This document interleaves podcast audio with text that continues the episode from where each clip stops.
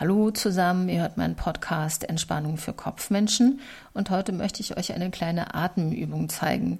Die Übung habe ich Morgenluft genannt, weil sie gut dafür geeignet ist, um den Tag zu beginnen. Was in diesem Namen auch mitschwingt, ist eine Redensart, die ihr alle kennt, nämlich Morgenluft wittern. Diese Redewendung wird ja oft eher scherzhaft verwendet, wenn es darum geht, Vorteile und Chancen zu wittern. Und wenn ihr mögt, könnt ihr also mit genau dieser Haltung in die Übung gehen, heiter und offen für Möglichkeiten. Ich finde, man kann schlechter in den Tag starten. Oder Morgenluft könnt ihr direkt nach dem Aufstehen ausprobieren oder als Abschluss eurer Morgenroutinen. Ich persönlich habe die Erfahrung gemacht, dass es besser ist, mit dieser kleinen Übung zu beginnen, weil ich manchmal trödele und dann zum Schluss keine Zeit mehr habe. Ihr geht also zum Fenster, öffnet es und lasst die klare, kühle Morgenluft ins Zimmer. Ihr könnt euch nach Belieben dezent oder auch genüsslich, so wie es für euch am besten passt, dehnen und strecken. Die Morgenluftübung regt die Nasenatmung an und wer bisher eher durch den Mund geatmet hat, kann zur Vorbereitung auch Folgendes machen.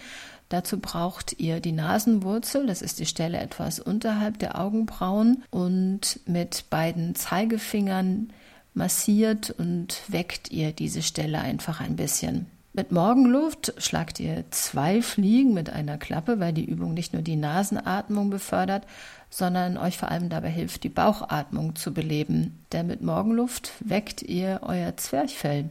Um das ganz bewusst zu spüren, könnt ihr beim Üben auch die Hände auf das äh, Zwerchfell unterhalb des Rippenbogens legen und dann könnt ihr unmittelbar fühlen, wie das Zwerchfell gelockert wird.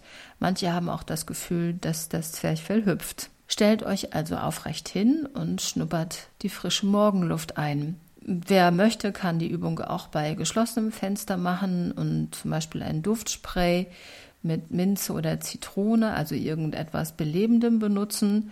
Und wer dafür keinen Sinn hat, ist auch wurscht. Der kann einfach an seinem frisch aufgebrühten Kaffee riechen. Und so wie ein junger Hund im Wald Witterung aufnimmt und dabei seine Schnauze begeistert in den Wind trägt, schnüffelt ihr die Luft in mehreren Stößen ein.